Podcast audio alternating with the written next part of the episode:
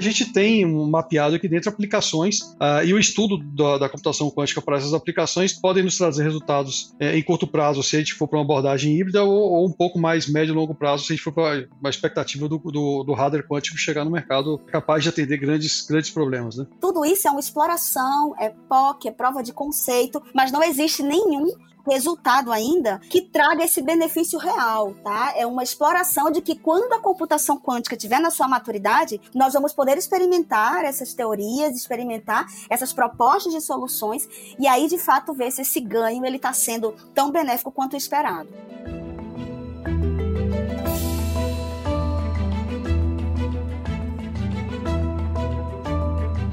Olá, mentes inquietas e curiosas do século XXI. Este é o The Shift, o seu podcast sobre inovação disruptiva. Eu sou a Cristina Deluca. E eu sou a Silvia Bassi e a gente está aqui para falar sobre disrupção, porque, como a gente sempre diz, a ruptura e as mudanças são a única constante do século XXI. e olha, já está até caindo é, na brincadeira, né? Mas hoje a gente vai falar de um assunto que está muito mas muito fora da caixa. É, fora da casinha. Diga lá, Silvia. Dentro, dentro e fora da casinha, né? Já fazendo uma... é, hoje o assunto de hoje é computação quântica aplicada ao mercado financeiro. Antes que você entre em pânico, a gente vai explicar. Correndo, né? Porque... Desligue esse podcast. Convidamos aqui duas pessoas da área de tecnologia do Itaú no Banco para contar como é que esse assunto, aparentemente científico, ganhou espaço dentro da companhia, mirando os avanços que vêm por aí na área do mercado financeiro. A ideia é falar sobre o projeto, sobre como a ciência e cientistas estão sendo acolhidos nas corporações para desenhar novas formas de transformar os negócios, porque cada vez mais ciência e tecnologia se aproximam dos negócios. É óbvio, né? A gente também vai explicar como é que funciona essa tecnologia, que é derivada da teoria quântica, e não dá para esquecer jamais, né? Ter esclarecimento sobre essa história desse tal gato morto-vivo, de um cara chamado Schrödinger, que ganhou o Prêmio Nobel de Física em 1933. Dito isso, eu dou as boas-vindas aqui ao Roberto Figueira, superintendente de tecnologia do Itaú Unibanco, e a Samurai Brito, que é líder da iniciativa de Quantum Technologies do Itaú Unibanco. Roberto e Samurai, sejam muito bem-vindos, bem-vinda. É, a gente espera que, que essa conversa seja é, interessante, não tão complexa quanto a tecnologia, mas o suficiente para todo mundo ficar muito curioso aí para entender como é que que está fazendo computação quântica no banco. Então, sejam bem-vindas. Muito obrigado. Obrigada. Com certeza vamos tentar passar de uma maneira leve aqui o conteúdo, tá? tá bom. Bacana. bom, então eu vou, eu vou começar pedindo é, que vocês contem um pouco, cada um de vocês, o que, que a computação quântica está fazendo aí no Banco Itaú. A gente tem visto na mídia falando essas grandes empresas fornecedoras da tecnologia, né?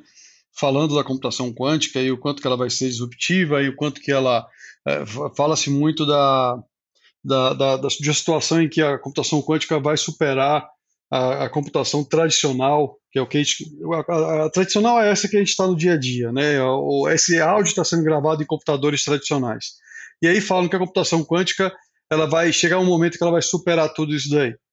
E eh, entendendo, o Itaú está sempre antenado em, em, como ele consegue olhar para novas tecnologias e trazer, de alguma maneira, essa tecnologia para ajudar ao cliente, quer seja uh, ofertando produtos mais apropriados à, à, necessidade do cliente, quer seja entendendo melhor o cliente, quer seja, enfim, de, de alguma maneira, como ele atende melhor o cliente com as tecnologias emergentes. E há alguns anos atrás, o banco, entendendo que a computação quântica estava vindo estava criando o corpo e criando força, é, resolveu então criar essa iniciativa de estudar a computação quântica e uh, qual, entender como que isso pode realmente ajudar o cliente lá na ponta. E uh, algum tempo atrás a gente começou, a estruturou aqui um, um grupo. É, no primeiro momento, uh, a gente viu ali que a computação quântica ela, ela né, há três anos atrás, mais ou menos, ela, ela ainda não estava totalmente pronta para superar a computação clássica, e aí a Samurai é, ela vai conseguir explicar isso com mais propriedade. Mas, mesmo assim, a, a, a gente sabia que, uh, dado a, complexidade e, e o, o, como, como ela se comporta, que ela foge completamente da computação tradicional, é, nós entendemos que uh, estava na hora de realmente estruturar um time que tivesse condições de entender e, inclusive, buscar oportunidades no banco para que, assim que a computação quântica atingisse uma maturidade e se tornasse realidade, a gente pudesse começar a, a implantar aqui dentro, porque não, não, não daria para esperar para, depois que ela estivesse pronta, a gente começar a estudar tudo isso. Nesse, nessa trajetória, nós uh, fomos em busca de, de pessoas com, com qualificação para esse assunto e encontramos a Somuraí, que tem aqui liderado toda essa, essa, essa, disciplina, tem, ela tem outras pessoas que trabalham no, no laboratório com ela, no, no, no, trabalho de entender a computação, e começamos então a explorar é, é, oportunidades dentro do banco. Perfeito, acho que o Figueira colocou muito bem, né? O Itaú ele tem essa visão de olhar para o futuro. A gente não espera as coisas acontecerem para tomar uma atitude, né? Então a gente sabe que é, existe uma total diferença entre dominar a tecnologia enquanto nós estamos desenvolvendo essa tecnologia e, e, dominar a tecnologia depois que outros já estão utilizando e depois que essa tecnologia está pronta. E aí entra a nossa iniciativa, né? Nós estamos aqui entendendo como que a tecnologia funciona e como ela vai impactar os nossos negócios, o nosso dia a dia, o dia a dia dos nossos clientes, é, novas, novas possibilidades né, que a computação quântica pode trazer para a indústria financeira, e aí entra todo esse nosso papel. É, eu sou física, né? Então acho que já foi falado aqui no início, eu tenho doutorado na área. E aí, dado esse contexto acadêmico, porque até então todo o conceito e, e, e, conhecimento de computação quântica era de domínio da academia, é, se fez necessário que a gente desenvolvesse esse core dentro do Itaú que tivesse um pouco mais de conhecimento com profundidade na tecnologia. Mas hoje esse, do, esse, esse, assunto ele não é mais um domínio apenas da academia. Nós vemos várias empresas, é, vários negócios, business surgindo em cima do tema, inclusive livros apontando aí para como olhar para o business sob o olhar da computação quântica. Né? Então, de fato, tem tomado uma proporção gigante. E, e aí entra é, o nosso papel de entender como isso vai transformar os negócios. Então a computação quântica ela veio como essa, esse caráter disruptivo, né, para trazer um novo potencial de aplicação aí. É, em relação à computação clássica. E aí eu acredito que a gente pode falar um pouquinho mais sobre o que é a computação quântica, como é que ela funciona e a diferença do que a gente espera de atuação da computação quântica para a computação clássica. Mas antes de falar desse ponto, assim, eu queria só trazer um ponto que talvez não seja explorado aqui, mas eu quero que, assim, o, quem estiver ouvindo é, é, tenha isso em mente, que a computação quântica é uma das tecnologias possíveis é, de serem exploradas com esse novo, essa nova teoria que é chamada de mecânica quântica, tá? Então existe um grupo de tecnologias uma delas é a internet quântica, existem os sensores quânticos, existe uma vasta área de novas tecnologias surgindo e a computação quântica é uma delas e talvez a mais falada. Mas eu só queria deixar claro aqui que existe todo um grupo de outras tecnologias que estão surgindo aí para transformar o nosso dia a dia. Bacana, então a gente está falando basicamente de computação quântica. A internet quântica fica um pouquinho fora dessa história por enquanto. Exatamente. Tá bom. Então vamos lá, explica pra gente o que, o é que a computação é quântica. quântica. Primeiro, né? Quântica é uma área da física, tá? Uhum. Então, assim, ah, eu preciso estudar física para entender quântica. Não, aí vai do nível de profundidade que a gente está falando. Mas basicamente o que, que a mecânica quântica ela estuda? Né? Ela estuda a propriedade de sistemas num nível que os nossos olhos ali eles não conseguem é, discernir, que é o que a gente chama de nível atômico, que é o nível mais fundamental ali né, das partículas, átomos. E quando a gente está naquela escala pequenininha, existem algumas propriedades, características desses sistemas que surgem e que não aparecem no nosso dia a dia, que a gente não consegue contemplar, porque a gente vive num mundo macroscópico, num mundo de grandes é, é, proporções. Então, nesse mundo micro, Existem essas, essas propriedades que eu vou falar aqui, mas eu não vou me deter aqui a explicar cada uma delas, mas apenas para que nós possamos entender quais são essas características, que é o emaranhamento, que se vocês procurarem no Google aí, vai surgir várias e várias coisas, emaranhamento, interferência, que é o mais comum, que a gente usa isso para suprimir ruídos, né, quando a gente está falando de interferência, de ondas sonoras, e é, o, a superposição, que eu diria que é uma das mais interessantes né, é, é, propriedades ali desse universo. E aí, onde surgem essas tecnologias quânticas? Onde surge a computação quântica? Surge da habilidade, da nossa habilidade, é, de controlar muito bem essas propriedades nesse nível atômico. Então, quando nós conseguimos manipular a maneira como essas propriedades elas acontecem ali nesse nível, a gente cria, a gente dá origem a essa nova tecnologia que está sendo chamada aí de computação quântica. Quer dizer, sem essas três propriedades não existe o qubit o qubit, então vamos lá. Aí vem uma outra coisa. A computação quântica ela surge desse grande conjunto de, de, de, de, propriedades físicas. O qubit ele passa a ser a nossa unidade básica de informação na computação quântica. Então, na computação clássica, nós temos o bit, né? Isso. Que nada mais é do que o zero ou um. É a maneira como a máquina ela entende essa, essa linguagem. Qualquer informação que você vai colocar dentro da máquina, não importa se é uma foto, se é um áudio, se é um vídeo, quando você coloca na máquina, isso se traduz a uma sequência de zeros e uns. O qubit ele surge no contexto da computação quântica como sendo essa nova unidade básica de informação. Qubit significa bit quântico de informação. E ele nada mais é tá? Então, aqui utilizando um exemplo bem simples, do que como se eu tivesse ali uma partícula quântica, que ela tem a capacidade de estar em níveis diferentes de energia, o nível mais fundamental e o nível que a gente chama de, de excitado. E quando a gente tem essas partículas que têm a possibilidade de mudar os seus níveis de energia, sair do nível mais baixo para o nível mais alto, do mais alto para o mais baixo, nós conseguimos criar essa entidade chamada de qubit, tá?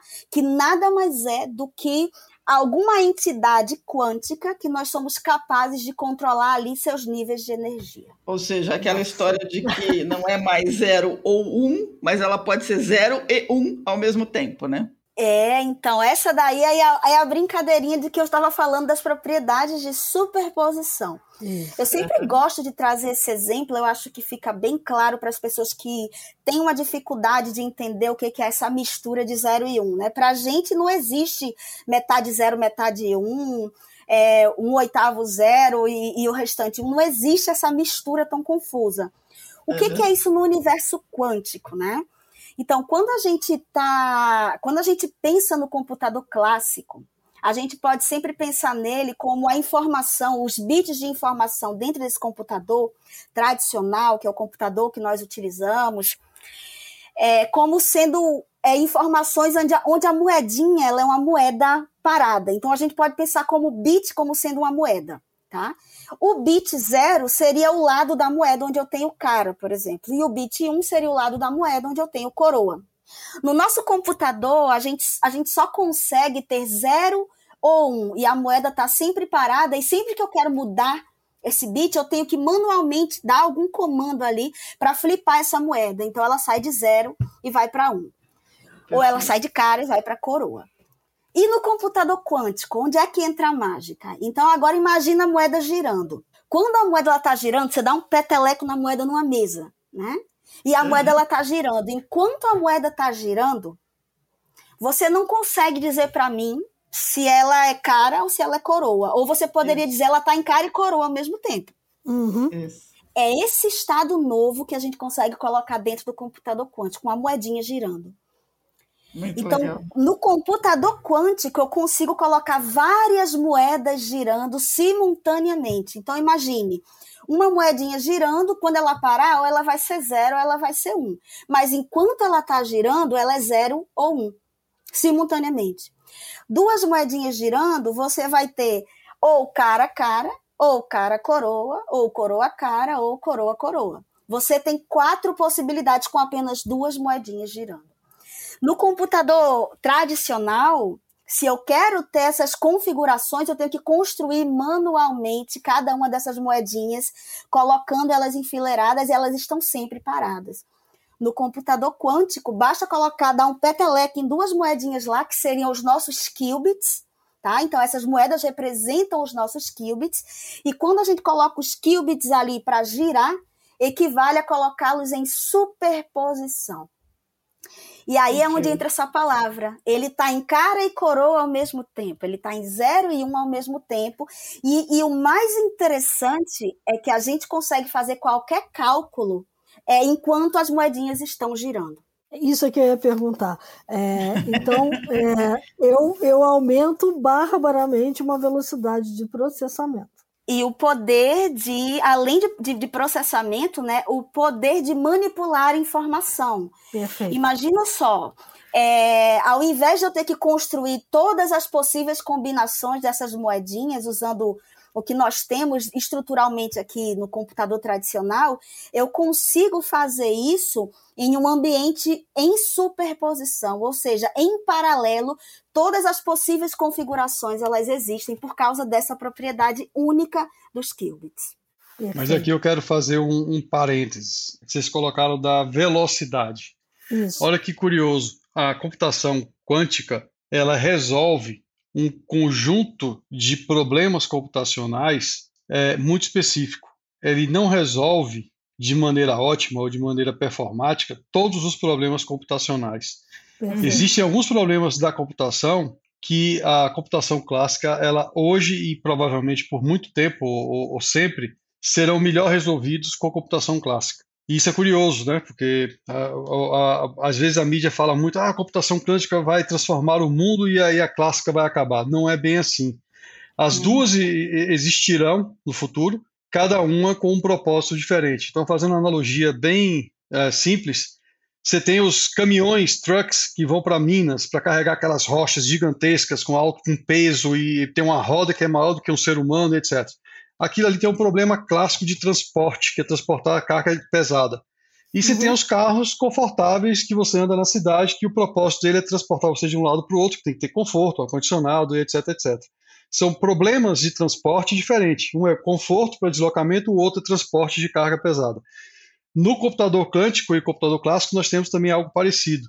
Tem classes de problemas que serão muito adequados e você precisa do computador quântico, e tem classes que basta o, o, o clássico.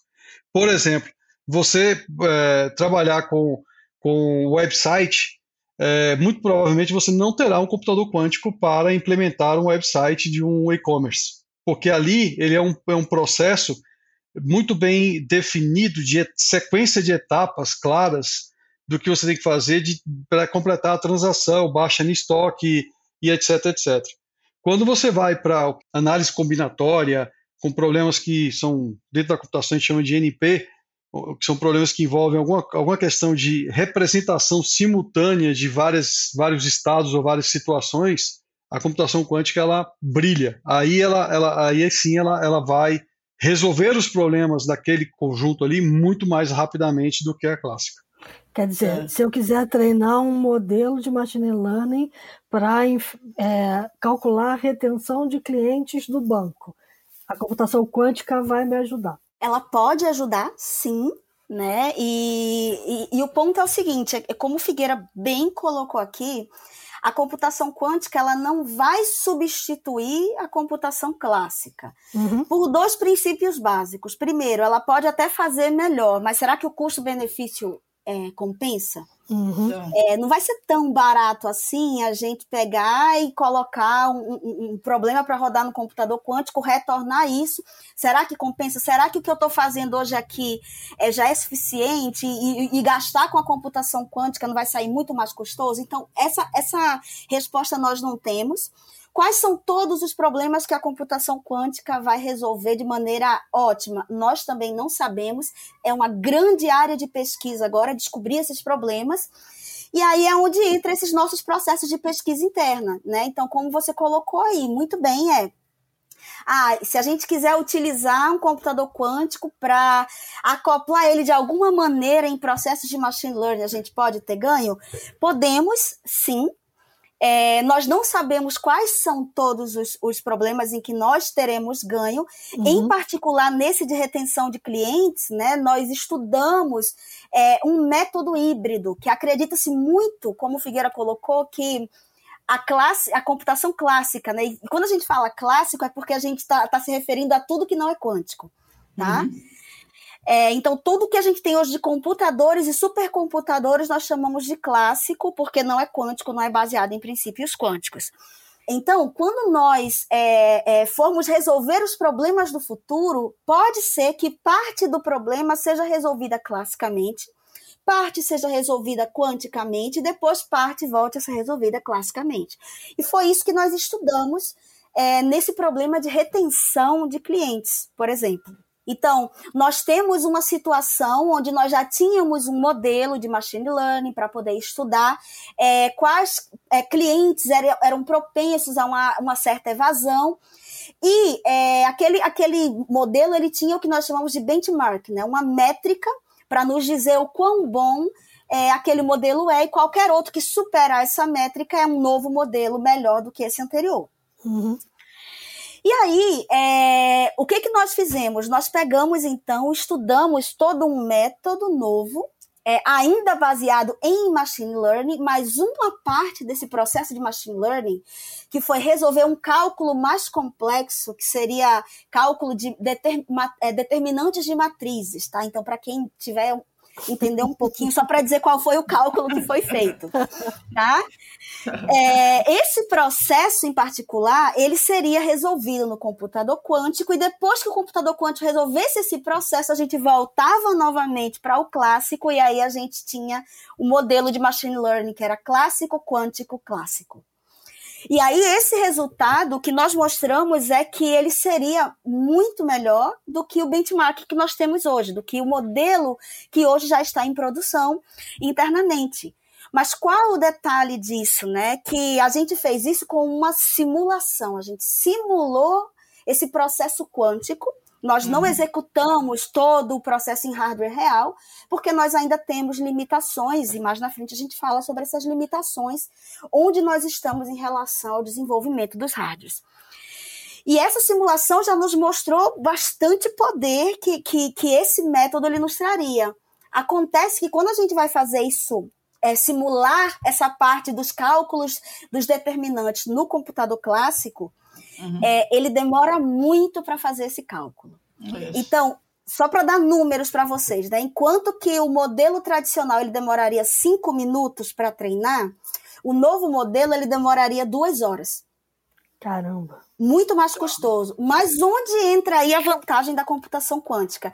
Se essa parte custosa ela fosse resolvida dentro do computador quântico, se um processo lá clássico, né, o tradicional, demorasse cerca de um milhão é, é, de passos, né, um milhão de iterações para poder ser resolvido, é, resolvendo isso no computador quântico, a gente resolveria com apenas 100 iterações. Olha só que coisa grande. Caramba. A gente sai de um milhão para 100. E, aí, é, e a gente ainda reduz... não tem reduz drasticamente. É. Só que a gente uhum. não tem como medir o tempo, porque a gente não tem como rodar o experimento todo real nesse hardware. Mas é, é óbvio que isso está totalmente ligado a essa redução de tempo. Então você já está praticamente é, respondendo uma outra pergunta minha, que é o seguinte: é, hoje a gente não tem tantos computadores quânticos assim disponíveis, inclusive para testes é, uhum. acadêmicos, né? então assim, quem quer testar faz o quê? Tem que fazer parceria com alguém? Tem que usar um hardware especial? Como é que isso funciona? A, a, tendência, pelo menos por enquanto, né, a, a, a computação quântica, como a Samurai explicou no início, ela está olhando, ela está mexendo lá com, com questões elementares, é, elétron, com é, átomo, são, uhum. ela está ela tá numa camada realmente subatômica ali, né, atômica, subatômica. Essa, essa mecânica aqui, ela é muito sensível. Né? O que, é que eu quero dizer com isso? Se você chegar do lado do truck, do caminhão lá que eu falei, e você empurrar ele, ele não vai se abalar em nada. Mas se você uhum. chega do lado do computador quântico e dá um empurrãozinho, ele vai gerar ruído e vai gerar interferência. É hum. diferente também do seu computador de casa. se você chacoalhar o seu notebook, você não vai perder os bits. Mas se você tiver vibração dentro do, ao lado de um computador quântico, como, como tudo é muito sensível na camada sub, subatômica, você pode ter uma alteração de, de estado é, é, desejado ali dentro. Uhum. Então, essa, dado essa condição atual, tende a ser bem provável que nos próximos anos da, da, evolução da computação quântica, essa capacidade de computação ela seja disponibilizada por um provedor de cloud, por exemplo. Ele vai estar associado a um, a um, a um grande provedor de cloud, uma parceria, vai ter uma startup de computação quântica dentro de um provedor, fornecendo essa capacidade como se fosse um serviço de cloud como outro qualquer. Ao invés de você colocar um computador quântico dentro da sua empresa porque requer um custo e um, um, uma instalação que é bem complexa. É, esse é um outro aspecto, né? Porque ele é ainda é instável, né? Como, como a, a Samurai estava falando, as, as, as partículas lá estão todas agitadinhas, né? Qualquer chacoalhada que você dá, o negócio não dá ruim, o negócio não dá bom, né? Então, hoje a gente já está usando esses computadores em nuvem, quer dizer, já tem serviço que a gente pode usar para fazer esses testes? Então, esse é o ponto que eu iria levantar, né? Hoje, assim, free, para que a gente possa testar ou experimentar hardwares quânticos reais, é, até onde eu sei, só tem a IBM, tá?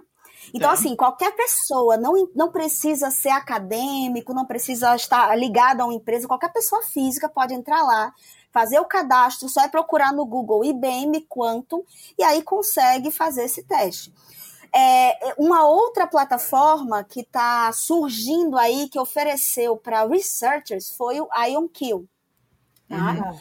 Então, a IonQ é, também é, liberou lá para researchers.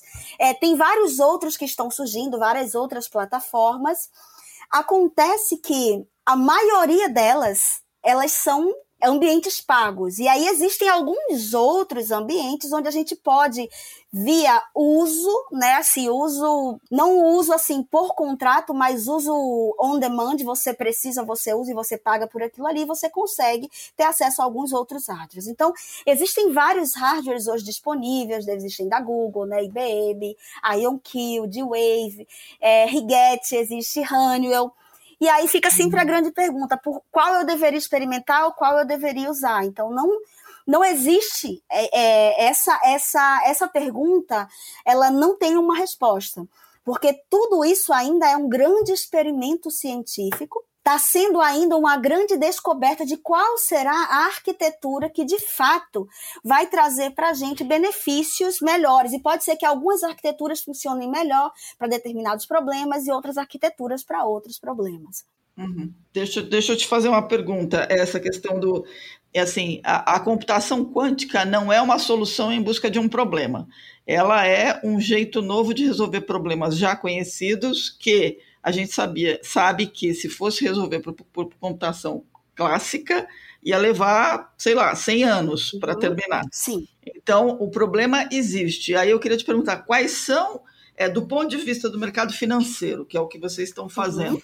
quais Sim. são os grandes problemas que foram assim feitos direitinho para serem super melhorados via computação quântica? Então, tem vários problemas que foram mapeados com potencial. Uhum. Não existe nenhum problema que a gente possa chegar e dizer assim, ó, esse problema aqui, ele de fato é, a computação quântica é a solução para ele, tá? Então, assim, ah. existem vários, várias propostas de melhoria.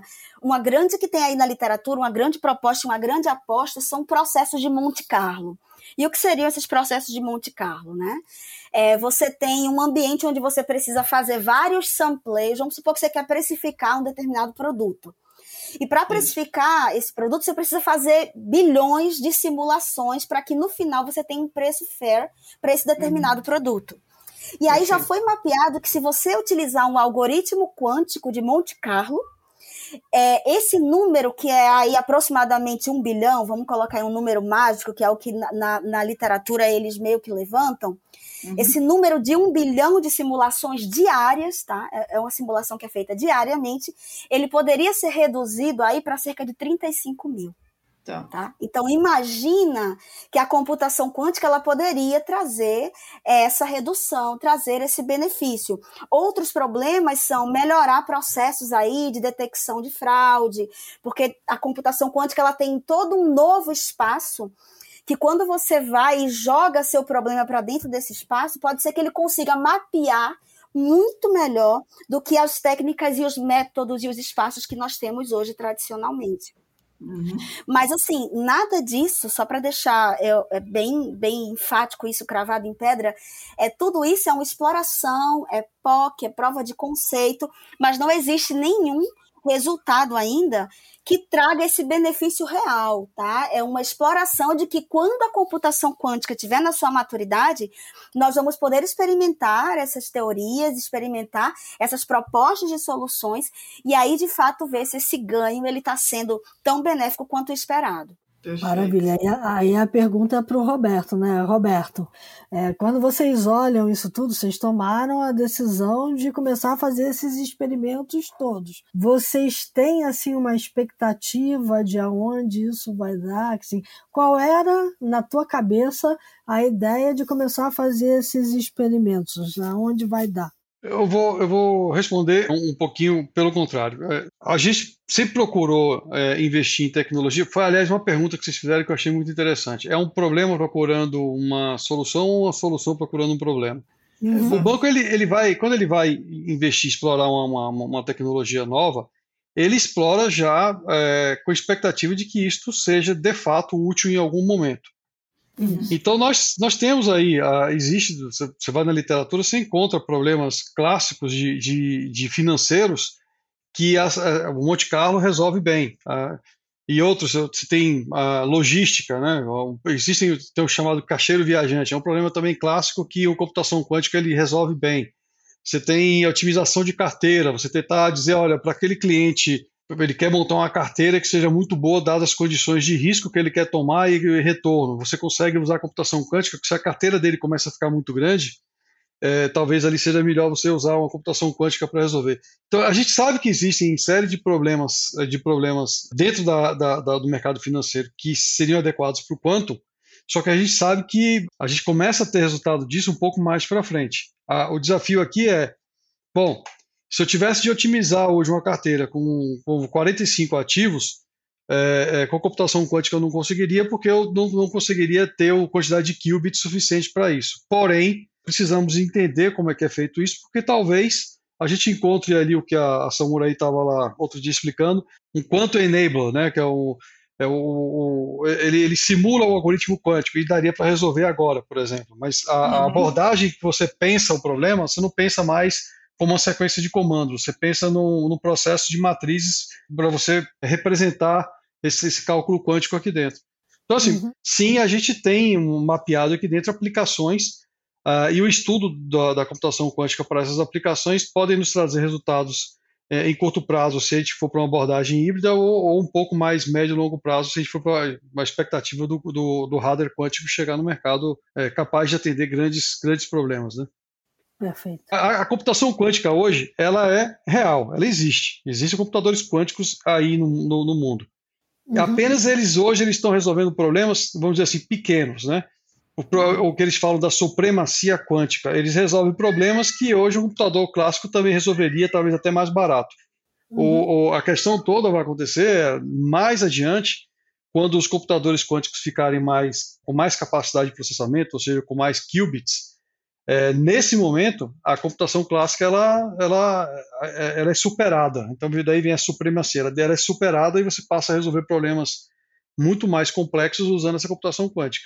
E a, a gente tem que estar preparado para isso. Né? O banco tem que estar preparado para esse momento. Perfeito. Bacana. Samurai, eu queria te fazer uma pergunta. Depois eu tenho uma pergunta para o Roberto, mas eu queria fazer uma pergunta para você. Como é que você foi parar nisso? É, acho que essa pergunta sempre surge, né? Então, é. É, eu me apaixonei por física desde sempre, né? Então, uhum. assim, no ensino médio, a primeira vez que eu vi, então foi aquela paixão mesmo. Comecei fiz mestrado, graduação, da graduação, mestrado, doutorado, e no meu pós-doutorado eu comecei a estudar sobre teoria da informação quântica e naturalmente entrei no universo da computação quântica também. Né? Uhum. No doutorado eu já estudava um pouco sobre isso, mas no pós-doutorado eu me aprofundei mesmo no tema. E aí surgiu essa grande oportunidade de estar aqui no Itaú desenvolvendo isso de maneira aplicada, né? de maneira direcionada, não só aquele é, ambiente né? acadêmico, uhum. porque existe ainda um determinado gap né, de todo esse conhecimento que está na, na, na, universidade se tornar de fato algo que, que, que traz valor, que agrega valor, que se transforma em tecnologia.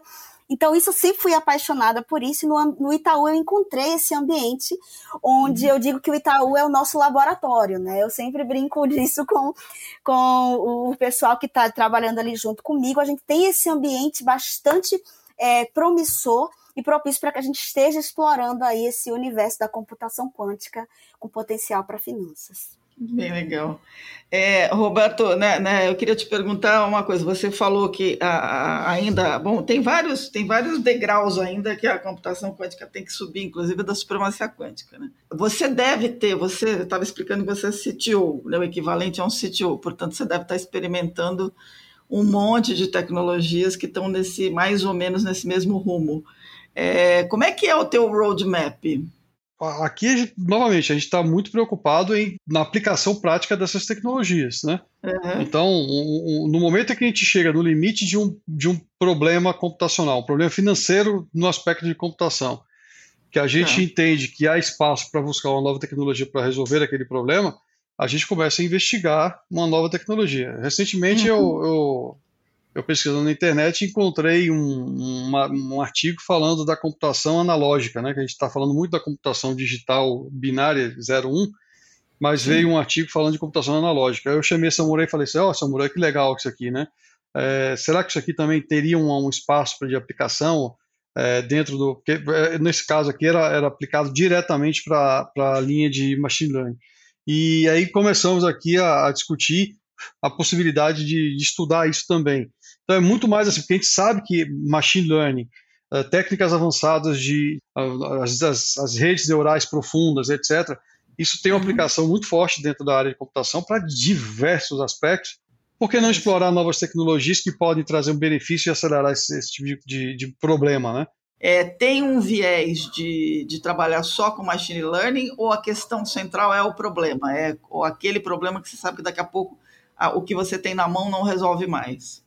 Ótima pergunta. A, a, a resposta não é só machine learning, é, é qualquer, uhum. qualquer problema que a gente possa encontrar para resolver, para resolver a, a, alguma necessidade do banco. Então, eu vou dar um exemplo para você. Lá pelo IDES de 2012, é, nós começamos a ver a necessidade de lidar com a grande, grande, grande, muito grande quantidade de informação. Naquele momento, nós começamos a estudar Big Data. E a tecnologia uhum. que estava no mercado era Hadoop. Uhum. Então, fizemos, montamos um laboratório. É, é um pouco parecido, mas é, é, é um pouco parecido com o que a gente está fazendo agora com o Quanto Computing com a Samurai, mas muito mais simples, tá? Hum, tá. o que a Samurai faz é, é muito, muito, mais simples. Então, lá atrás nós montamos um laboratório para entender e já tínhamos um desafio é, de negócio, um, né, tínhamos ali três cases que nós queríamos explorar e, uhum. e verificar se realmente tudo que estava sendo dito no mercado era, era válido. Será que realmente o Big Data vai resolver estes problemas de, de negócio? E nós conseguimos provar e colocamos em, em, em funcionamento desde 2012 para 2013 ali, até hoje nós temos lá um conjunto de, fer de, de, de, de ferramentas voltadas para trabalhar com Big Data. Quanto computing veio da, da mesma maneira. É, sabíamos, o, o, mercado estava falando que quanto computing resolveria determinados problemas de mercado, do mercado financeiro, problemas de, de né, do, do, mundo financeiro, e precisávamos entender aquilo ali. E começamos a, a, a, explorar tanto, tanto o lado do hardware quanto o lado dos problemas, que problemas do mercado financeiro seriam resolvidos. Identificamos que realmente tinha, aqui, novamente, identificando duas coisas. Além de existir problemas financeiros que valeria a pena investir, identificamos também que o problema era tão complicado, a computação a quântica era tão complicada, que valeria a pena realmente a gente antecipar todo o estudo de, de, de como adotar a computação quântica e montamos o time, contratamos a então, e montamos o time para começar a explorar isso. Mesmo sabendo que hoje, se você for pegar um problema muito grande, é, quando eu falo grande, é, por exemplo, caixeiro viajante, para você. O caixeiro de viajante é aquele que você tenta traçar a rota é, de menor caminho para um, um vendedor passar em quatro, cinco cidades, né? Se você Sim. tem cinco cidades só, traçar essa rota você faz na mão, não é problema nenhum. Mas se você tem uma rota que envolve 30, 40 cidades, aí o problema se torna é, ingerenciável. Para você achar a rota ótima, ou seja, a melhor de todas, que nenhuma outra vai ser melhor do que aquela, isso ainda é mais difícil. Então, a, a, esses problemas de, de, computação, que conforme você aumenta a quantidade de, de opções, né, ali são as quantidades de cidades que você tem, ou a carteira, se montar um portfólio, se você tem quatro papéis é fácil, se você começa a colocar 40 papéis, mais ainda. Se você tem quatro no universo de 10, é fácil. Se você tem quatro no universo de mil, se encontrar as quatro melhores, também é um, é um problema é, de análise combinatorial, que é um problema complicado. É, quando a gente começou a ver essa, essa situação, a gente falou assim: bom, existe isso no mercado financeiro? Existe muito.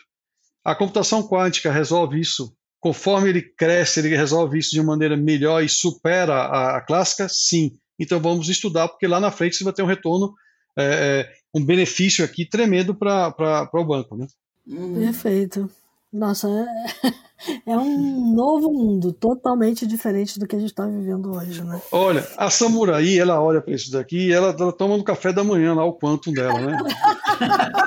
eu, tem café quântico? Sou, Samurai, tem é, café quântico? Sou... Pois é, hoje em dia você encontra até cerveja quântica se você buscar no Google, tá? Tá tudo quântico, é. mas é, nem tudo que se diz quântico é quântico. É quântico, tá? exatamente. Então, e, e, eu sou eu sou formado em ciência de computação, eu tenho mestrado e doutorado na área de ciência de computação, mas é computação clássica.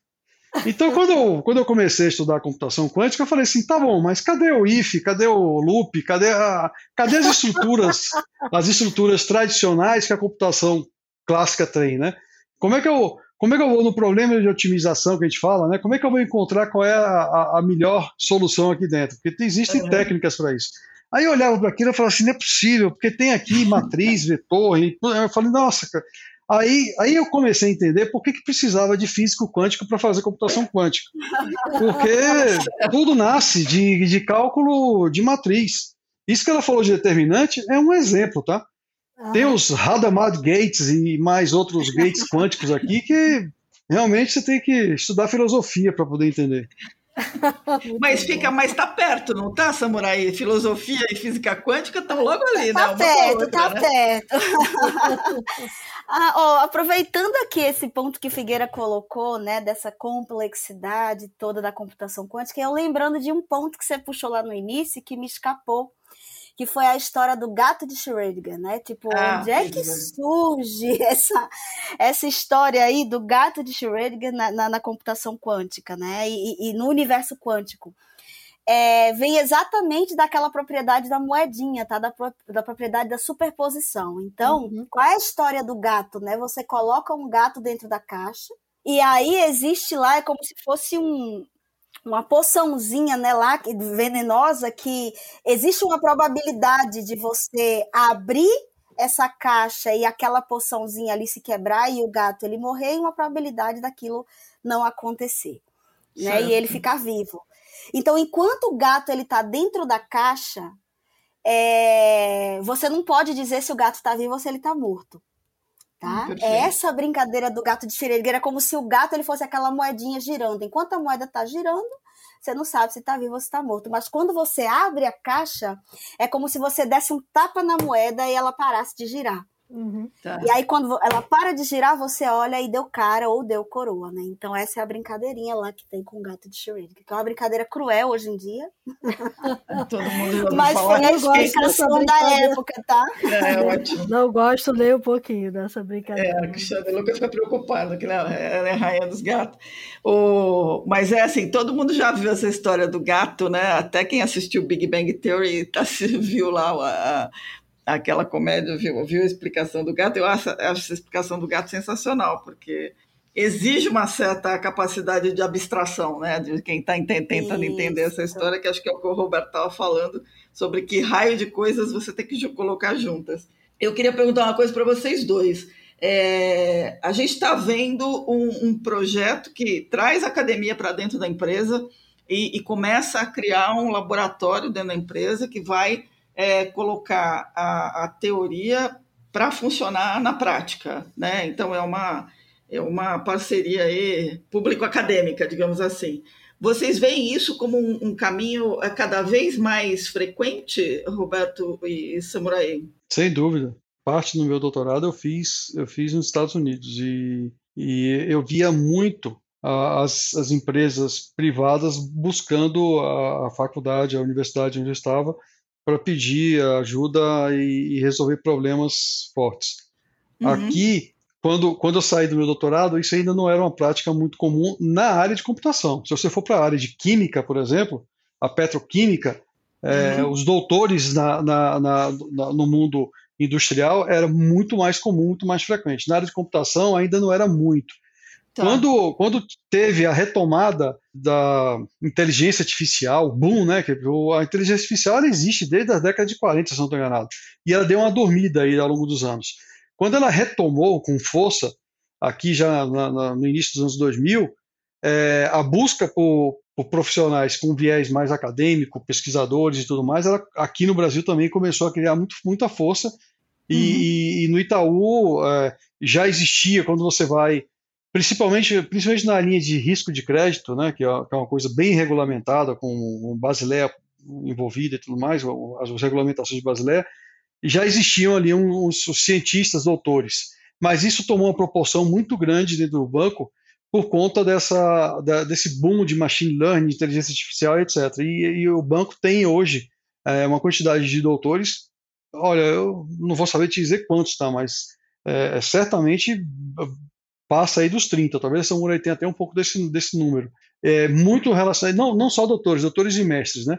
O que traz aqui uhum. uma, um peso acadêmico para o, o, trabalho aqui muito forte. E não só necessariamente em machine learning, tá? Tem a área de otimização também, tem de logística, tem outras áreas aqui que tem doutores. A, a, economia, na área de economia também tem bastante. Não, perfeito. Eu ia comentar exatamente isso. É, é eu acho que esse movimento ele está ficando cada vez mais forte, né? De você ter esse, esse gap fechado, né? Assim, a, a academia ela produz muito conhecimento mas a indústria conhece pouco desse conhecimento. Falta, às vezes, um, uma conversa para entender a necessidade que você tem ali na indústria e juntar com esse conhecimento acadêmico. Né? Então, isso traz um poder é, gigantesco. E o Itaú tem trabalhado com essa frente, com essa visão de trazer visão acadêmica também para dentro dos problemas e aproveitar todo esse conhecimento para construir soluções inovadoras.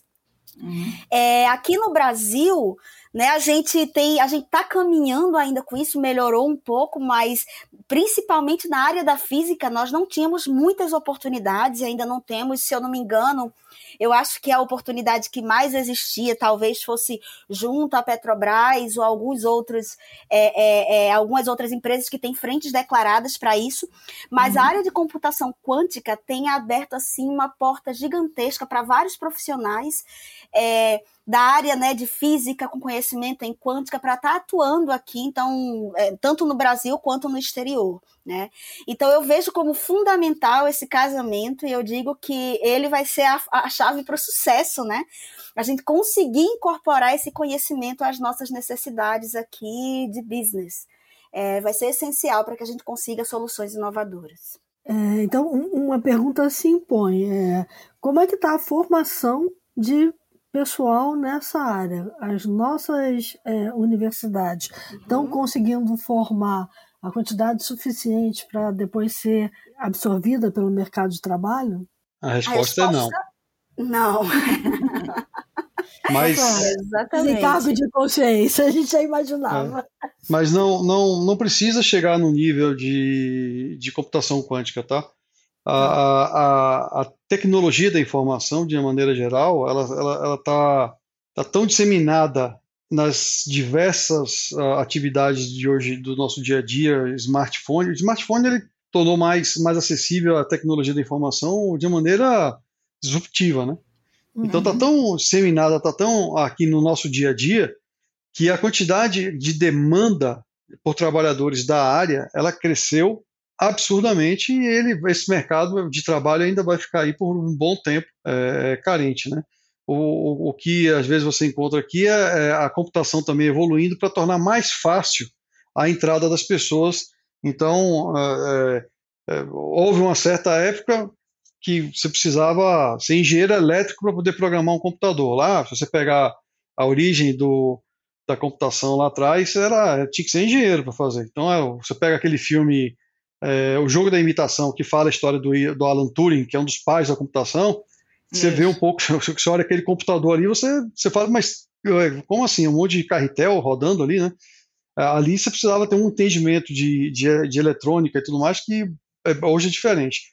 Foi evoluindo e conforme foi evoluindo, o, o nível de, de exigência de formação na engenharia ele também reduziu e passou a ter os sistemas de informação que lidam com o dia a dia do, de todo o processo administrativo de empresa, o, controle de estoque e tal, toda essa parte de informação. Depois vieram as ciências de, computação um pouco mais sofisticadas, que aí entram para aspectos também de, de machine learning e, e, manipulação de dados de uma maneira mais algébrica. Então, eu tenho aí ó, um, um, um, pouco mais de ciência fundamentando a, a, a disciplina de teoria da computação. E agora você começa a ter é, pessoas que são de outras áreas, né, que não é agora, né, já há bastante tempo tem pessoas de outras áreas, da área de, de administração, área de economia, atuando fortemente na computação.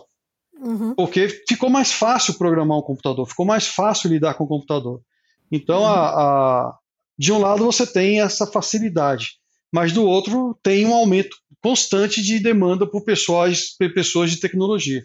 E não vai parar tão cedo. Eu queria é. só complementar, falando mais especificamente do setor de, de, de, de quantum, né, assim, em particular, tá, tá tendo uma iniciativa, porque, assim, é, até então não existia-se um, um propósito de formar o profissional para atuar em empresa ou indústria com potencial de olhar para a computação quântica. Não tinha essa visão dentro da academia. Tá? Uhum. Era muito mais por pesquisa, de fato, é. tópicos de pesquisa, teoria ou, ou experimentos, mas nada voltado para a empresa, para a indústria. Uhum. É, de, do ano passado para cá, algumas frentes começaram a surgir, então está tendo iniciativa em São Paulo com vários pesquisadores, várias universidades de São Paulo, é, e eles estão é, buscando apoio junto à FAPESP para estar tá dando início ao que eles chamam de Programa de Tecnologias Quânticas, uhum. onde envolvem aí várias. É, é, diferentes áreas do conhecimento, não apenas os físicos, mas entram os engenheiros,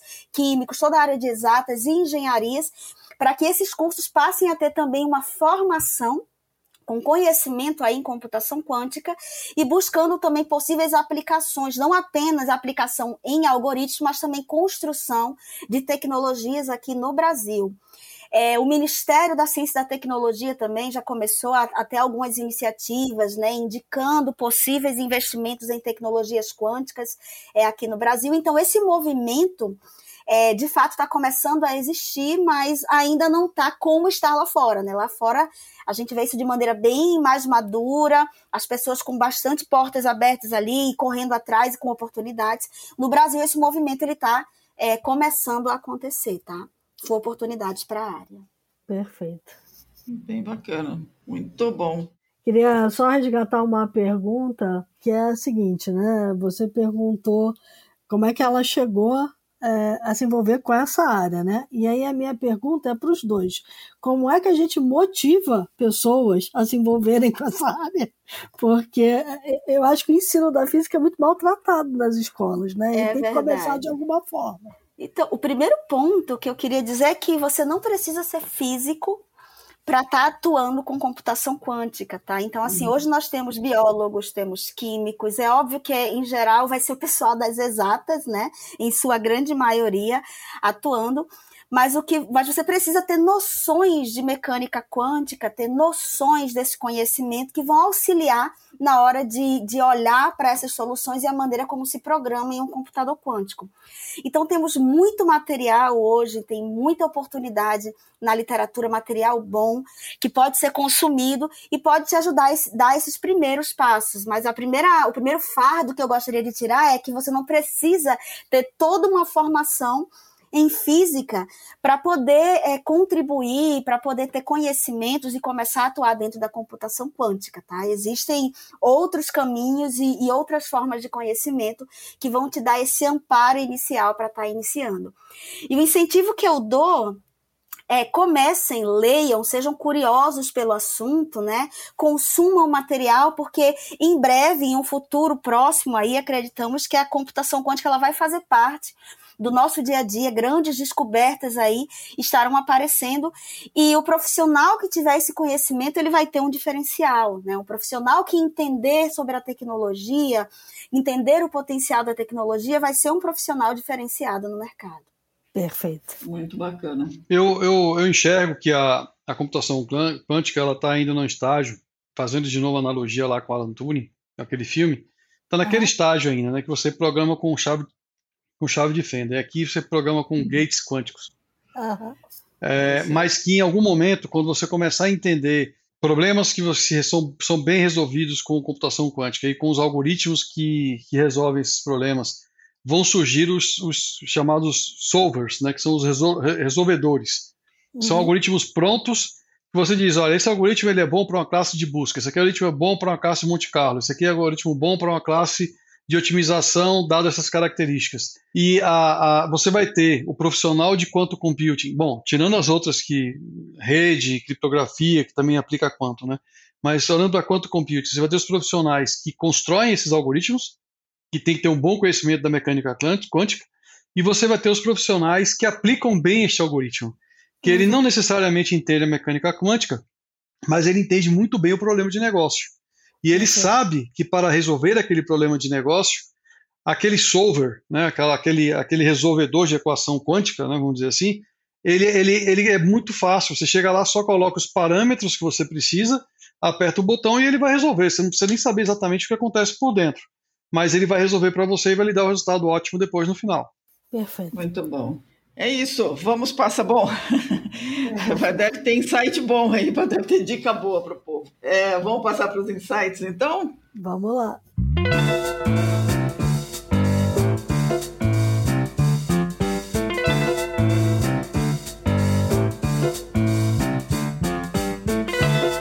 O que, que vocês que, trazem de dicas? Perfeito. Ó, eu tenho, eu, eu, tenho um livro que eu tenho lido esse livro já há, há um tempo. Eu acho ele super legal para quem é, tem zero conhecimento ou para quem é curioso. Então ele vai tratar de conce conceitos iniciais sem, sem trazer um, uma matemática pesada.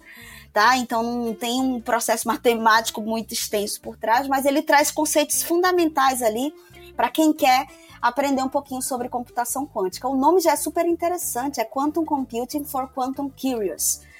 Então, ah, é, ele tá na Amazon, ele, ele é free é, via Kindle, tá? Então você encontra ele para baixar gratuitamente também. Super interessante e eu aconselho a leitura, é bastante legal. E tem um outro aqui que é para business, tá? Para quem está mais interessado na visão aí do que estão explorando de Quantum for Business, para diferentes áreas, tem o Quantum Bust. Ele também está disponível na Amazon e também tem lá é, para baixar no Kindle Free, tá? É super interessante também a leitura. Muito bom. Eu, como não sou pesquisador de Quantum, eu fui para uma outra abordagem, né? Eu fui para o YouTube, procurei lá um pouco sobre Quantum, encontrei vários é, vídeos didáticos. Tem um que eu gostaria de ressaltar do Andrea Morello, que ele, apesar do nome ser italiano, ele está lá na, na Austrália, se eu não estou enganado. E ele tem vários, ele tem uma sequência de vídeos bem didáticos sobre o que, que é a computação quântica, por que, que ela é tão transformadora. É, enfim, eu acho que também vale, uma, vale a pena investigar ali um pouquinho. Inclusive tem vídeos interessantes explicando essa questão do gato, tá? questão do gato. Ai, ai, cuidado tá do gato, vamos lá. Mas, mas ele fica vivo no final. Sim. Muito bom.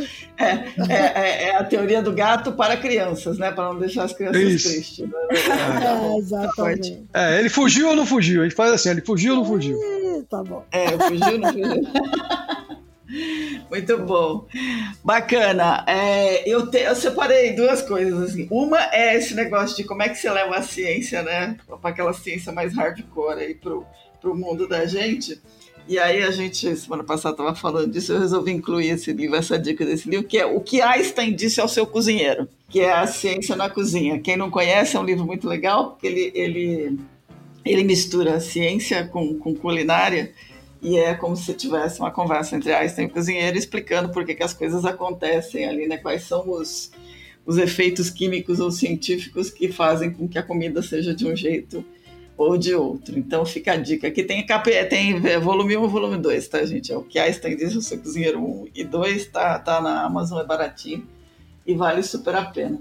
E aí tem um livro, que é um, um livro do Carlo Rovelli, se chama Helgoland, Making Sense of the Quantum Revolution. É um livro que foi publicado ano passado o Carlo Rovelli é, é, um cara que é conhecido, um, um, dos livros dele é As Sete Breves Lições da Física, né? Ele é um físico e ele tenta explicar melhor o, esse efeito. A Helgoland é uma, uma ilha no Mar do Norte que é onde o Werner Heisenberg fez uma descoberta da criação da, da mecânica quântica quântica. Então ele tenta juntar isso tudo para explicar que raio de revolução quântica é essa que a gente está fazendo. Então fica as duas dicas aí. Bacana. Bom, eu vou é, de dois vídeos. É, um tá no YouTube, é um vídeo muito bacana. É, que fala sobre a promessa dos computadores quânticos, é do Matt Langione. É, eu não sei porque os italianos gostam tanto da física quântica, da, da mecânica quântica e de tudo quântico, mas enfim, são sempre os italianos aqui aparecendo. Mas enfim, o Matt Langione, ele, ele é do Boston Consult Group uh, e, e ele tem um TED no qual ele fala exatamente sobre as promessas dos computadores quânticos aplicadas aos negócios. E aí vai desde a parte financeira, como a gente falou muito aqui exaustivamente, até a parte uh, de resolver problemas da ciência mesmo, como o desenvolvimento rápido de vacinas, que foi uma coisa que a gente viu acontecer nos últimos uhum. dois anos. Né? Uh, e o outro, é, nessa linha do que eu falei de como é que a gente inspira as pessoas a se envolverem é, com a computação quântica é um experimento de um artista chamado Robin Baumgarten. É, ele criou um jardim quântico, é um Quantum Garden. Por quê? Ele se apaixonou pela é, toda a teoria da computação quântica e, a, e, da mecânica quântica e resolveu aplicar isso numa uh, obra de arte. E uma obra de arte que está gravada em vídeo, está disponível no YouTube. Eu vou botar lá para o pessoal ver. Muito bom. Muito bom.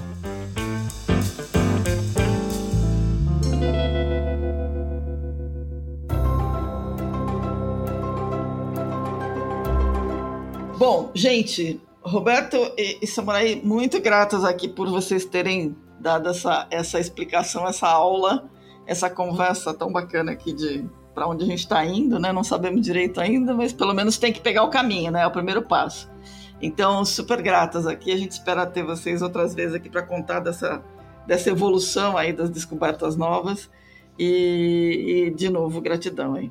Muito legal. Obrigado pela, pelo convite, é um prazer e conte, conte com, com a gente aqui para falar sobre essas tecnologias novas. Foi ótimo conversar com vocês, realmente foi um papo super gostoso aqui, bem leve. E conte com a gente, tá? Estamos Opa. aqui para falar um pouco mais dessa revolução.